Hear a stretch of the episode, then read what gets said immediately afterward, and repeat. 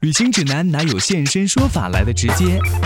量身定制当然比网上攻略更体贴到位，分享你的专属经验，畅聊旅途中的奇闻趣事。现在就和我一起走进七嘴八舌。去旅行。欢迎收听《七嘴八舌去旅行》，我是景伟。每期节目当中呢，我们都会邀请一些不同行业、不同职业的朋友啊、应该说大咖，从他们的视角来聊旅行。今天做客我们节目的是来自于海滨基建的执行总裁王蒙先生，欢迎王总。大家好，欢迎做客七嘴八舌去旅行哈。在节目的一开始，肯定是要说说基建，因为首先您的这个身份就是海滨基建俱乐部的这个执行总裁。啊嗯先来说说您怎么跟基建结缘的呢？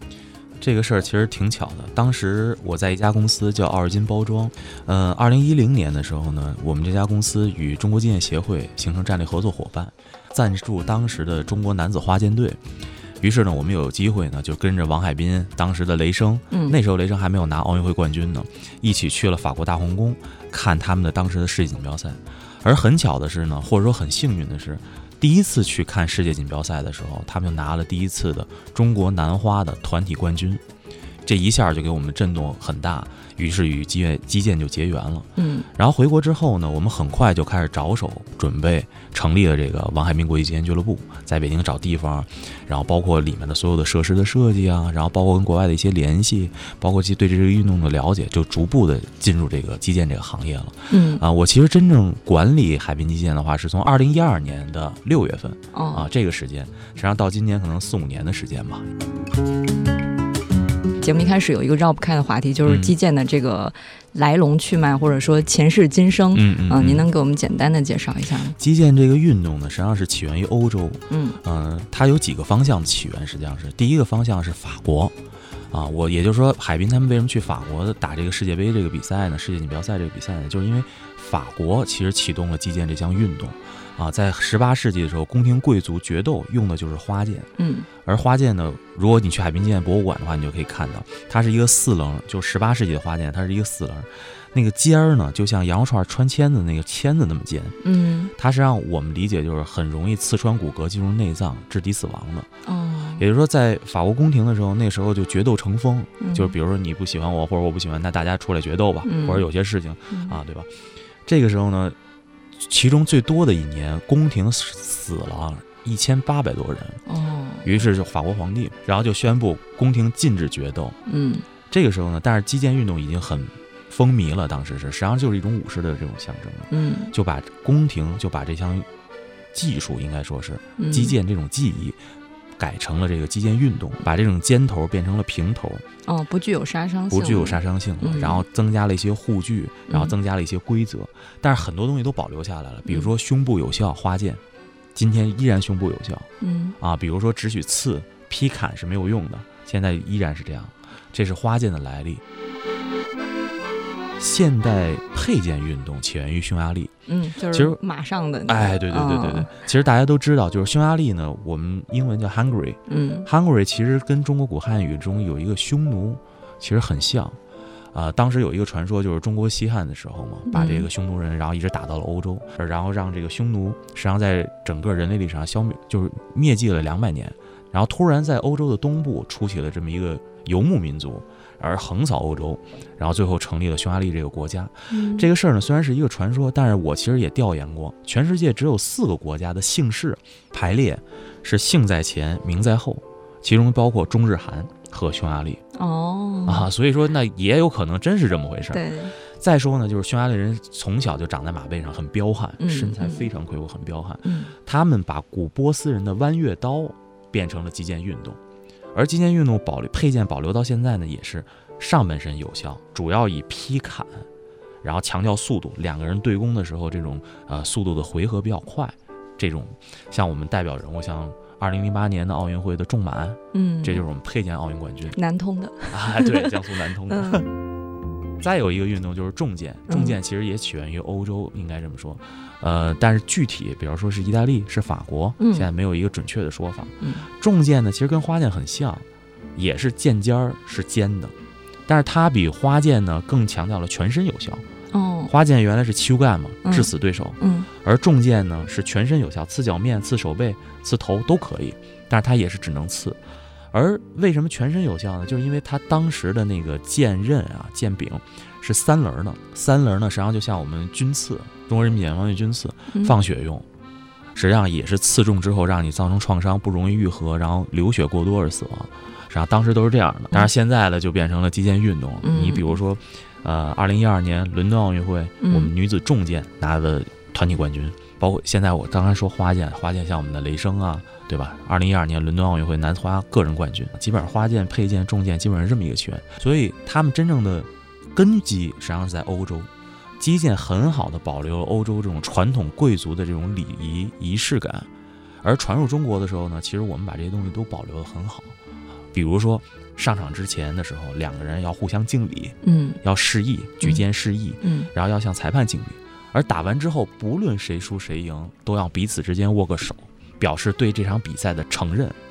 这都是击剑的一些礼仪和规则的一种传承，我觉得是。就是已经把之前的那种血腥的杀戮嗯，变成了一项很有、很高雅的、很有贵族精神的这样一个运动了。没错。嗯其实顾拜旦当时在成立就是现代奥林匹克运动会的时候，从第一届运动会就有击剑运动，而且他曾经说过，嗯击剑是最好代表奥林匹克精神的运动，他是对这么样一个解释的。嗯，所以击剑真的是蛮有传统，又有竞技性，又有竞技性，嗯又还有礼这仪，有又文意化，。嗯，对。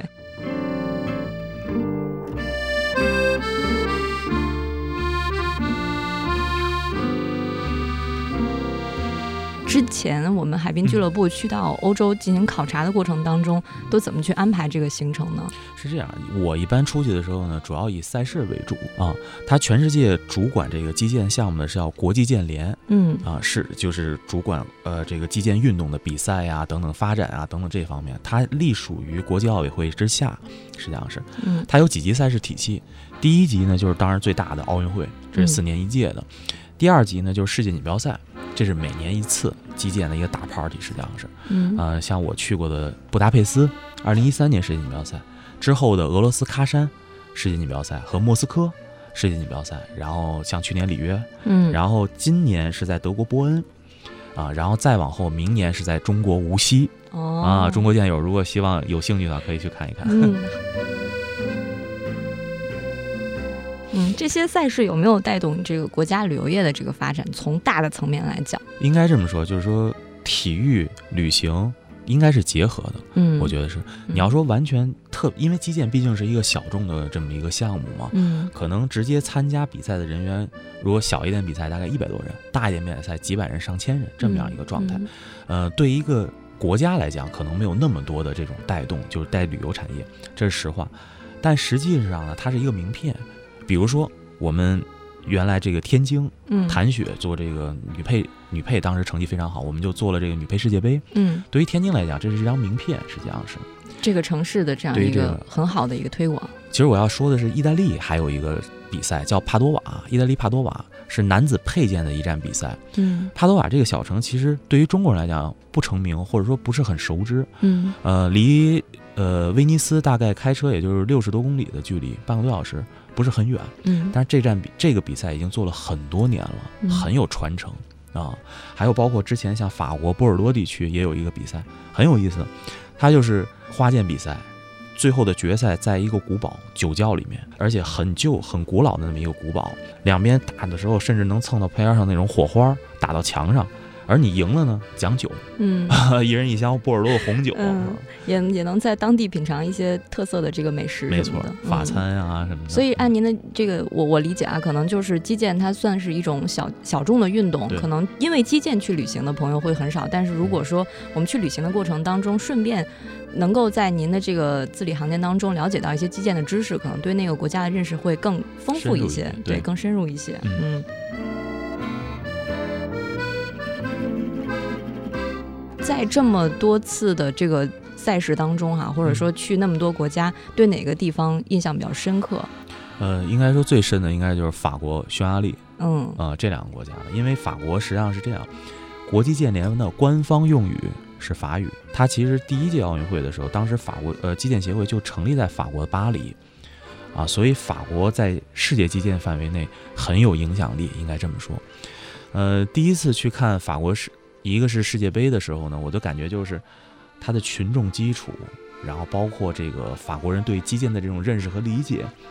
比我们就是太深了，实际上是。呃，说一个简单的来讲吧，就是因为击剑呀、它有主动权和被动权。实际上，你同时看这个比赛，如果你不是有一定的这种原来的学习啊、阅历啊，你看不懂。嗯，就是同时亮灯之后，为什么他就赢了？为什么他？嗯这个就是在在我们在推广极限运动的时候，实际上一个很难的一个事儿，实际上是需要大家普及。嗯因为没有那个土壤哈，对，嗯而法国就不是，现场几千观众，基本上大家所有人都知，不能说所有人都知道，大家基本上都清楚为什么这一件是这样的，为什么那件是那样的，它有很深的这种文化和这种底蕴。而你跟法国人，大多数法国人交流的时候，他会问你，你比方说你做什么的啊，或者怎么样？我说是击剑，哇，fencing，哇，太好了，嗯马上之间就有共同语言，这是法国。而匈牙利呢，也是，我们知道这个，我数字具体记不清楚了，应该匈牙利男配在去呃奥运会比赛之中拿过一共十一块奥运会的金牌，这个实际上是相当于，因为整个匈牙利其实才一百多块金牌，历史上哦，它光占了击剑这10%个项目就占了三三分之应一了该哦，是就相当于中国的乒乓球，哦匈牙利的击剑是这么一个。嗯而阿隆西拉奇呢，又是近些年来，我们这也是海明剑签约的一个运动员，嗯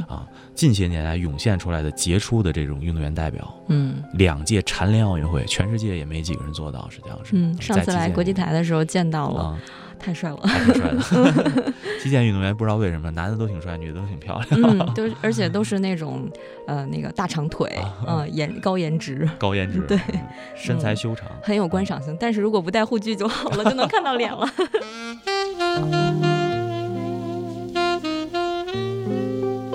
其实除了击剑之外，我看您这些年也去参加了一些国内外的一些重大的一些这个赛事，去到一些国家，嗯比如说里约，啊，嗯，是去年奥运会的时候，嗯嗯，我看您是在七月，哎，在八月十五号的时候还发了个朋友圈儿，是，嗯当时好像正好是法国重剑队夺得了金牌，嗯然后整个的这个击剑项目就结束了。高一结束。对，嗯，然后您说这是一届让您终身难忘的奥运会，是的，嗯，当时为什么会有这样的想法？哎，是这样，就是奥运会呢，我们每四年其实就是全世界范围内的一个大 party。嗯嗯，以前呢，可能我们是看听，更多的没有直接的这种参与。嗯，这届奥运会呢，我实际上是作为一个亲历者和一个参与者来进行这个这个跟他亲密接触的。一个原因呢，就是三年前吧，我们跟匈牙利开始合作，啊，尤其在男子佩剑这个项目上，赞助了包括阿隆西亚奇在内的几个运动员，嗯而且并且呢，这个赞助呢，实际上不光是一个资金。这个品牌的代言的一个事儿，实际上帮他运作了很多事情，比如在国际冠联、呃国际剑联这方面的关系，包括在他的教练员的选择、训练的选择，然后包括训练安排，然后包括这个比赛的期间的这种安排等等一系列的这种工作，实际上是，也就是说，说实话，阿龙这块金牌里面有很大成分是我们来帮他去就实现的，看着他这个过程没错到结果这没样一错个事情啊，嗯也就是四年或者三年多的努力，实际上在奥运会那个期间是最后的一个迸发和一个体现。嗯，而最终的目标的这种以金牌画中这种目标的实现，实际上让人是心悦诚服、无比荣耀，是这么一个感觉。嗯而里约奥运会呢，啊，这会儿我可以多说一点，我觉得是给我的嗯感觉呢还是挺深刻的。说实话，，嗯第一就是里约美丽的沙滩，嗯，我认为啊，全世界最漂亮的沙，真的是细致如这个白粉的这种颗粒状一样，抓起来之后像一个雪球一样，哇，特别漂亮。嗯还有就是海太美了。啊，很清澈，而且很多人在那边早上起来啊，其实里约很热，说实话啊，早上起来在那边冲浪，嗯，然后玩那个，它有一个帆式的那种东西，飞起来滑翔伞，然后配着冲浪那种东西，它很和谐，很就感觉大家晒晒太阳啊，喝个椰汁儿啊，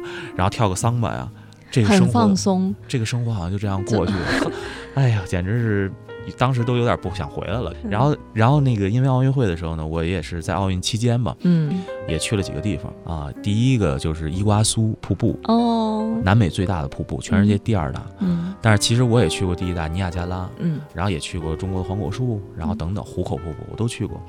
给我的直观的感觉就是太大了，伊瓜苏，它是整个一个瀑布群，方圆十几公里范围嗯内很多大大小小的瀑布，你走进那个区域之后，整个被那种湿气所笼罩，然后面对着对方呃对岸的那个，它是三国交界的一个地方啊，嗯面对着对岸那个水流的这种冲击，然后让人有一种好像飘飘欲仙的感觉，这样，所以非常漂亮。而且边儿上它生态保护非常好，还有一种那种小动物，呃，我现在忘了叫什么东西，特别可爱。然后你还可以，你还拿点东西喂它，然后它过来扒着你那种，嗯，就是人与自然完全那种和谐。嗯，这是一个地儿深比较深刻。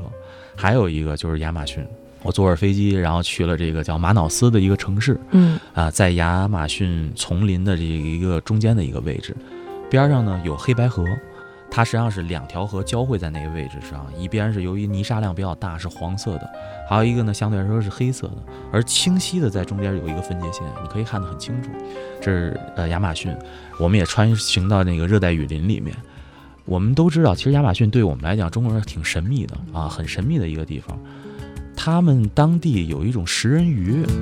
我去之前呢，我一直在想，就是因为人家养养过那个热带鱼嘛，食人鱼好像很小的那种感觉哈、比手掌大一点。后来不是，它那个食人鱼你知道吗？就比咱们这个桌子就两米多的这个转播桌还要大。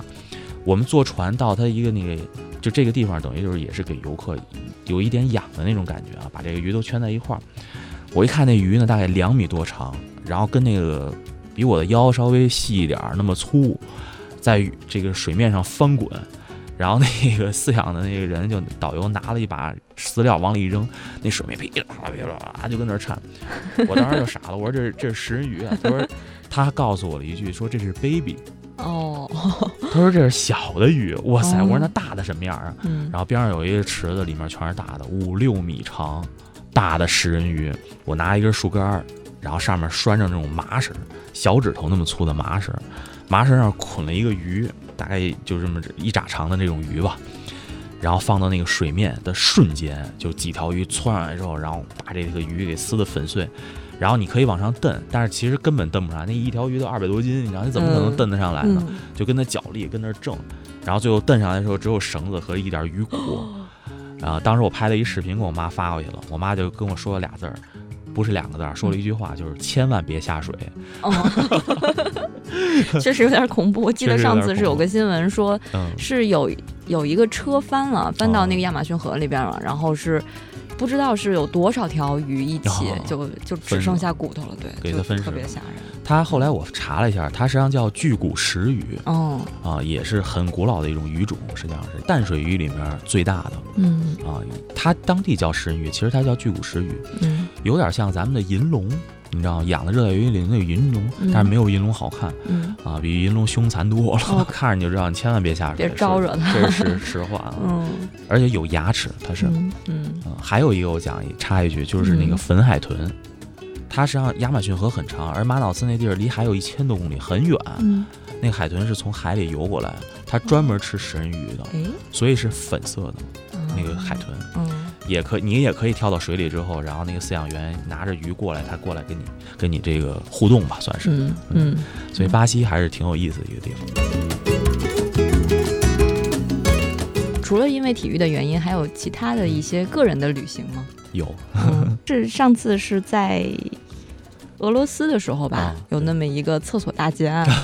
是是我把它归为厕所大劫案，因为确实挺惊险的。嗯当时您一个人，一个人。，嗯我去了国有全世界四十多个国家，然后嗯国内所有的省基本上都去过了。俄罗斯这事儿也其实也挺逗的。嗯，去之前就很多人告诉我说，俄罗斯小偷特多，抢劫特多，嗯然后这一定要注意，一定要注意。因为这么多年嘛，出去包括工作的原因，包括这个自己旅行的原因，其实很多时候都是我自己去，我的警惕性还是可以的。说实话，啊、我常规性的把这个双肩背包放在前面，然后呢，屁兜里头放了一点儿这个零钱，实际上是，嗯然后在圣彼得堡啊、我其实这是圣彼得堡是最后一站，说实话，从俄罗斯要走，当天晚上的飞机。然后呢，进一个麦当劳的洗手间的时候呢，实际上后面跟了我一人进来，我当时我知道有感觉的，而且我也是一保持警惕性的。洗手间出来的时候，他跟我一块儿出来，我就感觉有人摸我皮兜，摸兜里，嗯咣我就一回手，然后盯着他。他当时这个人其实不是俄罗斯本地人，像是那种吉普赛人那种感觉，标准的一个动作，这个大家也可以记住啊。嗯，他手上套了一件，就是放了一件衣服哦，遮挡他的那个副手，等于是，然后主手呢下去帮去摸你的这个兜里的东西，实际上是。其实，在国外吧，像这种情况，尤其现在中国人出去多了吧，嗯呃老外现在，尤其不好的一些老外，其实拿中国人当一个目标，嗯，因为中国人出门喜欢带现金嗯啊、老外出门实际上基本上都刷卡嘛，嗯所以而且再加上有单反、手机都是 iPhone 等等，嗯，所以很容易形成对方这种袭击或者是抢劫、盗窃的这种目标。嗯，而由于语言的原因呢，你这盗被盗窃之后，你也没法报警，哦报警之后也对处理不了，嗯，而且整个你的行程都就受是影响全部了影响了。嗯所以我们很多人都选择了这种认避栽了哎就认栽没办法，这等等。嗯，嗯所以这个大家一定要注意。当时特逗，我那个跟新浪体育合作嘛，嗯写了一篇这个这个报道，实际上是嗯讲了这个俄罗斯这 个打小偷的事儿。对嗯 我看您还出拳了是吧？啊对对 对，跟他很打英了两勇下。 嗯，嗯嗯，嗨，反正当时也是一时激动哈。嗯您去了四十多个国家，是特别是喜欢旅行吗？原来最早因为我打职业高尔夫的，啊、嗯高尔夫就是一个走遍全世界的一个运动，实际上是，嗯呃，所以因为高尔夫的原因呢，其实喜欢上了旅行，嗯，背着球杆，拿着自己的行李，然后嗯独自一个人坐着飞机行走于天下。好潇洒，啊、有点侠嗯客的感觉， 但是其实越是近几年，其实越是在走的时候很挣扎，心里很为什这么个，呢？呃，我觉得人可能大了吧，有一种孤独的感觉，有一种飘落他方的感 觉，哦，就啊是旅再远，其实也是为了回家的对，感是这觉，样的。牵挂我着最远的家时候里。去过阿根廷的乌兹怀亚，嗯，全世界最难的地方、嗯啊，那个嗯小镇，那是中国科考船雪龙号进南极的最后一个补给站啊嗯，也是很多人浑身梦绕的一个地方。嗯然后你像俄罗斯啊、圣彼得堡啊、欧洲的英国啊、法国、德国什么的很多很多国家，应该说是，嗯，嗯，有很多地方还是挺有意思的，我觉得是。那旅行在您心里的这个分量，或者说，从小其实听过一句话，就是“行万里路，胜读万卷书”。嗯嗯，我们现在读书的时间越来越少了，碎片式的这种文化的这种摄取，实际上更多的是用手机来代替了。而行万里路，我觉得给人的不光是学习的一种方式，我觉得是更多的时候是一种心灵的体会，嗯，用眼睛看世界，用脚丈量这个土地，嗯还是蛮有意思的。而且，因为我经常一个人去，所以说在当地呢，很容易结交一些朋友嗯哦，啊，比如说开车的司机，比如说酒吧的姑娘，嗯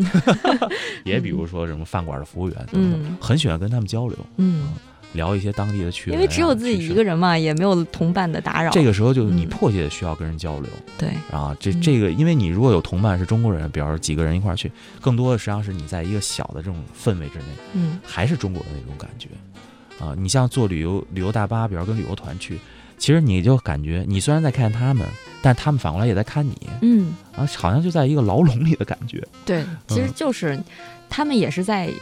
试探性的去了解你，对你跟他们交流的时候，你也会透露很多的信息给他们。对，不然的话，你就没有办法获得他们的信息，是相互这个信任的哈。是嗯、那您觉得这个，呃，除了就是近些年来这个出差，嗯呃体育和旅行，在旅行过程当中，您还会更关注到什么呢？啊，应该这么说，就是每回去之前吧，都要做很多功课，实际上是。哦，这个地方，我是这个习惯。嗯比如说我的计划有几天，对吧？我都要去哪些地方，嗯，而这个国家或者这个城市、这个地区有哪些知名的地方是一定要去的。嗯，还有一些呢，我会边沿末脚的，比如说围绕击剑运动、围绕体育运动啊，围绕其他一些我感兴趣的，比如照相机等等，然后找一些很有意思的地方。嗯比如说，呃，比利时的根特这个小城，当时其实比利时大家应该都知道，比利时的巧克力、比利时的这啤酒蓝精灵，啊，对， 蓝精灵、塞浦路斯，呃呃，这个这个欧欧盟的总部嗯等等。但是其实根特这个城市没什么人知道。当时我在查这个地方的时候呢，就是唯一的原因，就是因为它那儿有一个很古老、很古老，全世界最早的一个击剑俱乐部。嗯然后呢，我就去找这个城市给我的感觉，让我非常的这种意外。很小的城市，但是很古旧、很古老，就欧洲那种中世纪的感觉。然后呢，这个这个这个击剑俱乐部呢，实际上在一个广场上面。我站在这个俱乐部门口转了好多圈，我都没找着它。为什么呢？它演示成一个教堂的样子，哦，我一直以为那是一个教堂呢。最后呢，找到这个地方，它一个绿色的门进去之后，里面是一个两层的，嗯当地的这个击剑协会实际上就在那儿，每年有一届世界杯在根特，就在那个协会举办。当然，那个俱乐部是举办不了，很小很小，嗯里面木质的地板，然后上面放了很多当时历史上的照片，这个俱乐部发生的事情，你就会觉得，呃，因为击剑实际上跟这个城市、跟这个国家结缘。因为你看到了这些东西，可能你更又了解了更多的这种击剑的内容、历史。嗯再比再给中国人或者再给我们这些小孩儿、俱乐部这些孩子传递的信息的时候，你的内容文化可能更饱满、更复合，我觉得是。嗯，所以无论是旅行还是击剑，其实都是了解这个地方风土人情，包括文化历史的一个工具，对，或者说方式。对，其实我们了解击剑也是了解当地人他们喜欢什么样的运动，对，然后他们这个运动是怎么去找到乐趣的，嗯这样一个感觉。是这样的嗯，是所这以样下期节目当中，我们也会继续跟王总聊一聊击剑运动，呃，或者说应该这样讲哈，就是嗯中匈击剑文化交流的一些情况，我们嗯怎么去了解欧洲的各国的这个击剑嗯他们的发展，包括有哪些好的东西被您带回来了。嗯今天是个走出去，我们下期来聊引进来。好的，好没的，问题谢，谢王总。谢谢。当我看见作茧破身的战役，盔甲和你的表情带着笑意，像个对我说：“外来的袭击器将你公主远去。”那些令人刺耳的声音，我不听，我不听，偏偏我又容易受影响，容易相信没有用，微笑的表面不停骗自己。他们的语气，哈下的攻击，自卑的心理，四年来带着各种面具，想让你我孤立。莫名其妙的些话语，莫名其妙的些话语，如同傻子掉进眼里，不用哭泣。莫名其妙的些话语，莫名其妙的些话语，不如下当点一直的注意。我不要王子，故故事后的故事，梦幻不是，我不希望你是王子，因为瑰丽童话结局为战而死，故事开端结局回应你的真实。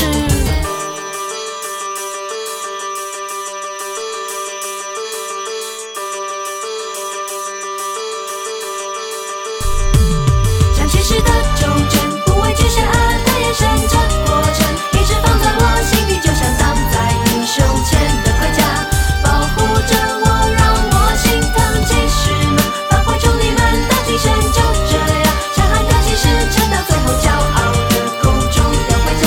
珍重再出发。向骑士的忠贞，不畏惧险恶的眼神，这过程一直放在我心底，就像挡在英雄前的盔甲。保护着我，让我心疼。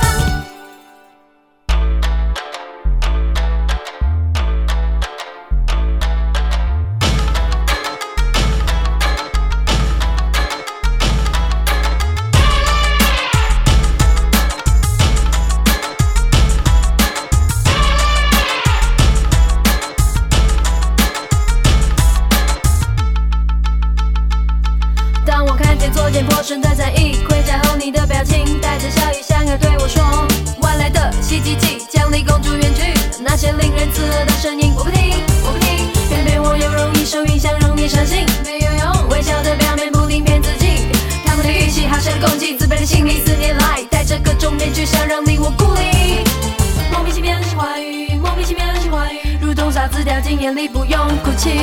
莫名其妙的些话语，莫名其妙的些话语，不如下当点一直的注意。我不要王子，故故事后的故事，梦幻故事，我不希望你是王子，因为瑰丽童话结局为战而死，故事开端结局回应你的真实。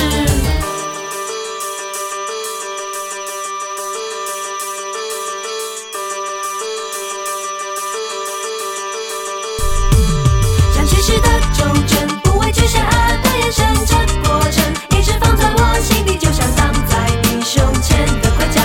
保护着我，让我心疼。骑士们，发挥出你们的精神，就这样，强悍的骑士撑到最后，骄傲的公主要回家，珍重再出发。啊哈！当我看见这件破身的战役，回家后你的表情带着笑意，像着对我说：“我爱的奇迹机，奖励公主远去。”那些令人刺耳的声音，我不听，我不听，偏偏我又容易受影响，容易相信，没有用微